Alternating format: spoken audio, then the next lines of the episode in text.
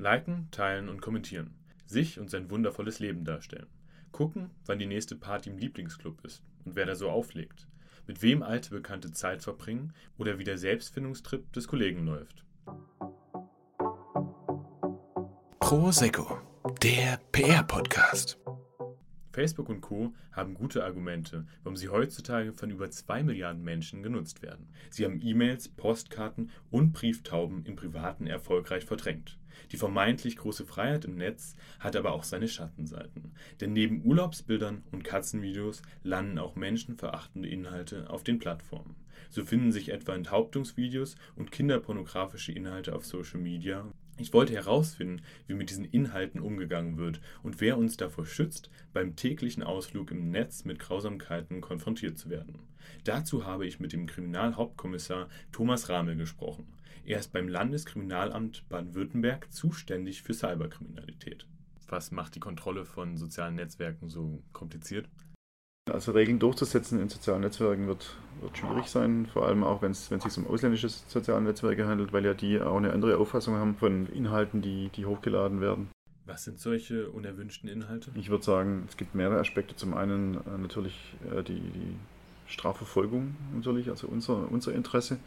Ähm, natürlich alles, was, was jetzt so ähm, Stichwort Hasskriminalität, ähm, Beleidigungssachverhalte, äh, Bedrohungen. Äh, das Spektrum ist unendlich, was, was, was dort auch abgebildet werden kann in sozialen Netzwerken. Ähm, wie wird gegen die Verbreitung von solchen Inhalten vorgegangen? Da gehört auch so eine gewisse Selbstreinigung mit dazu. Also wir sind darauf angewiesen, dass die Bürger das quasi äh, melden, diese Informationen. Anders äh, wäre das, wär das für uns nicht machbar, äh, jeder, jeder Einzelne proaktiv sozusagen äh, da, da entsprechend vorzugehen und Facebook zu monitoren.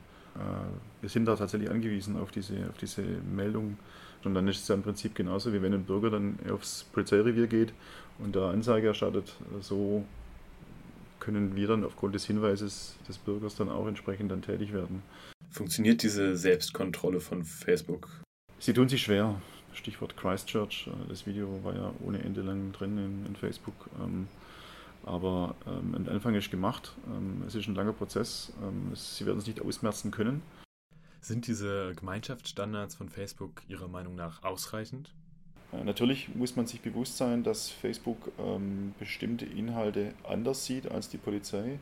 Das hängt halt auch mit dem ja, Status als, als Unternehmen, als amerikanisches Unternehmen zusammen.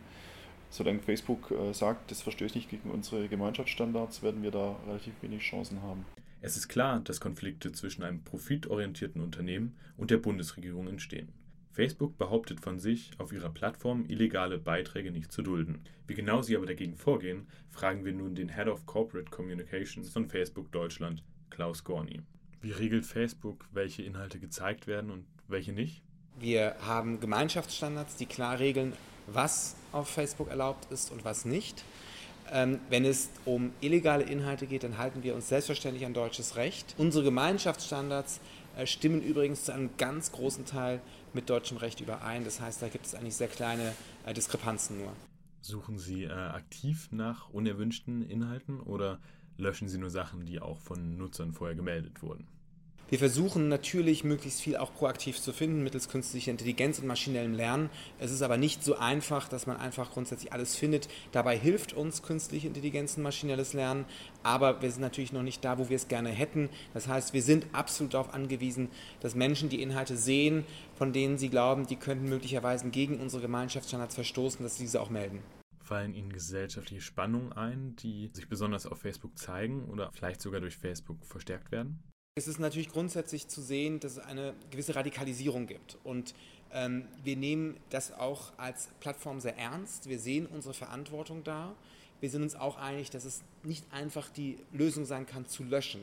Ähm, da muss es andere äh, Möglichkeiten und, und, und Systematiken geben, um eben gegen Radikalisierung vorzugehen. Und dann muss man auch sagen, es ist eben nicht nur ein Problem auf Facebook. Es ist ein gesellschaftliches Phänomen. Deswegen arbeiten wir da Hand in Hand mit Zivilgesellschaft, mit Politik, mit anderen Unternehmen, um dieser Herausforderung Herr zu werden.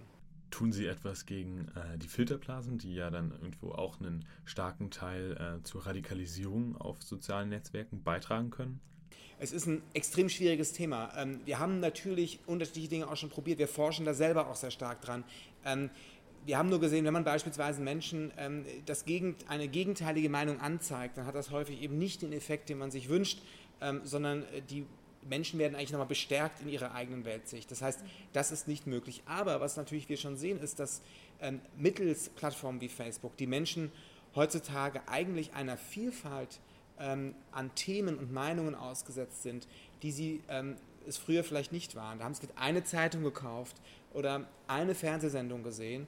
Heutzutage bin ich mit äh, Menschen in Kontakt, mit denen ich auf der Schule war, mit denen ich arbeite, Kollegen, also ganz viele unterschiedliche Menschen. Und das grundsätzlich trägt dazu bei, dass wir schon sehen, dass die Meinungsvielfalt eine deutlich größere ist, als ähm, das vielleicht vor 20 Jahren noch war.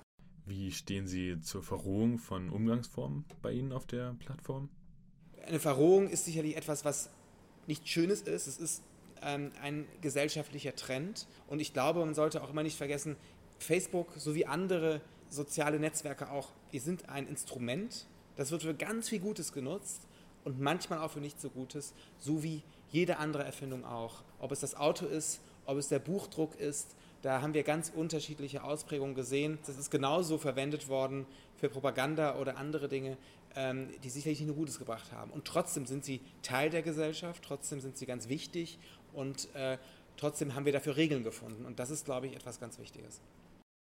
Wie stark passt Facebook seine Regeln ähm, an länderspezifische Gesetze oder an länderspezifisches Recht an? Also grundsätzlich ähm, möchten wir natürlich Regeln haben, die global gelten, weil das Ziel, das Facebook sich gesetzt hat, ist es, dass Menschen sich über Länder, über Kontinente, über Grenzen hinweg vernetzen und austauschen können. Das heißt, wenn wir die Regeln zu stark variieren, wenn die sich zu stark unterscheiden, dann äh, bedeutet das, dass es extrem schwierig wird, dass sich jemand aus Südafrika mit jemandem in den USA unterhält, wenn die Regeln so unglaublich variieren. Das heißt, wir versuchen natürlich ein Regelwerk zu haben, was global funktioniert. Wir nehmen aber auch lokale Besonderheiten wahr und die berücksichtigen wir. Zum Beispiel das Thema Holocaust-Verleugnung ist in einigen Ländern der Welt nicht erlaubt, so auch in Deutschland. Hier erlauben wir es auch nicht. In anderen Ländern ist es erlaubt und dort äh, darf es entsprechend auch geäußert werden. Global koordiniert wird auch die Verwaltung der Beiträge, die tagtäglich von Nutzern gemeldet werden. Wie wichtig die Meldung vermeintlich illegaler Inhalte auf Facebook und auch für das LKA ist, haben wir gehört. Aber was macht Facebook mit diesen gemeldeten Beiträgen? Im vergangenen Jahr wurde die Dokumentation The Cleaners veröffentlicht. Sie befasst sich mit Arbeitern auf den Philippinen, die von morgens bis abends nichts anderes tun, als vermeintlich illegale Facebook-Beiträge zu sichten und gegebenenfalls zu löschen. Sie arbeiten für Unternehmen, die von Facebook beauftragt wurden, um die unliebsamen Ausläufer der Meinungsfreiheit in Schach zu halten die Dokumentation zeichnet ein Bild von unzureichend qualifizierten Arbeitern, die innerhalb von Sekunden darüber entscheiden, was wir sehen und was nicht. Die sogenannten Content-Moderatoren müssen sich dabei stundenlang mit Enthauptungsvideos und Kinderpornografie auseinandersetzen, ohne ausreichend psychologisch betreut zu werden. Die Bundeszentrale für politische Bildung stellt die Doku frei zugänglich online zur Verfügung. Ich habe mir die Doku angeschaut und konnte oft selbst nicht hinsehen. Menschliche Abgründe will niemand sehen, aber sie existieren und die Plattformen müssen sich mit ihnen auseinandersetzen. Es scheint noch keine angemessene Lösung für die Löschung von grausamen Inhalten auf sozialen Medien zu geben. Bisher basiert das System auf Eigeninitiative. Was gemeldet wird, hat dann aber mindestens eine Person gesehen. Um alle Nutzerinnen und Nutzer zu schützen, müssten Algorithmen eingesetzt werden. Aber die sind noch nicht so weit. Außerdem würde dann von künstlicher Intelligenz kontrolliert, was wir zu sehen bekommen und was nicht. Auch keine schöne Vorstellung. Ein kompliziertes Thema, für das es keine einfachen Lösungen gibt.